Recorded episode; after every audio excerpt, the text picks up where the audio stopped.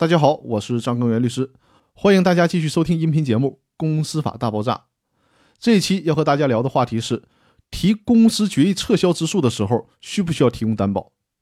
公司法第二十二条第三款规定，股东依照前款规定提起诉讼的，人民法院可以应公司的请求，要求股东提供相应担保。法律这么规定的目的是什么呢？股东可以提起撤销公司决议的诉讼。这会导致公司之前做出的决议具有了不确定性。比如说，A 公司股东会决议跟 B 公司合作开发一个房地产，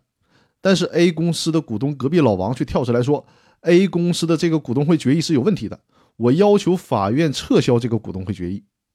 那你说这个时候，人家 B 公司还敢不敢跟你 A 公司继续合作呀？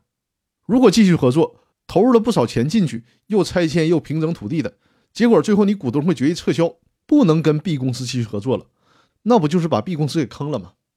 隔壁老王这么一闹，也会导致 A 公司失去和 B 公司难得的商业机会，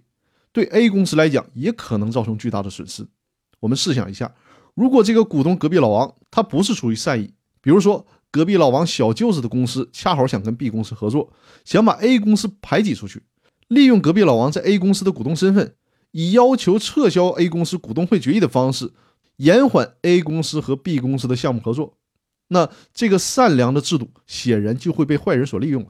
所以说，法律不得不留一个防范的手段。遇到这种情况，法院可以要求隔壁老王这类的股东提供担保。如果判决最终认为隔壁老王提决议撤销诉讼是错的，而且因为这个错误的诉讼给公司造成了损失，那么这笔保全的财产将来就可以用于赔偿公司的损失。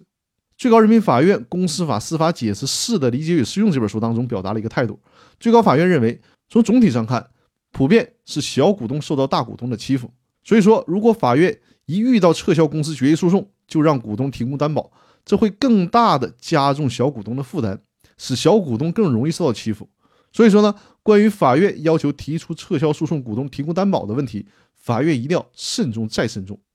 只有在股东的撤销公司决议诉讼可能给公司造成经济损失的时候，才能要求股东提供相应的担保。总之呢，提供担保的事儿要谨慎的使用。那好，这一期的音频内容就分享到这里，更多内容我们下期继续。谢谢大家。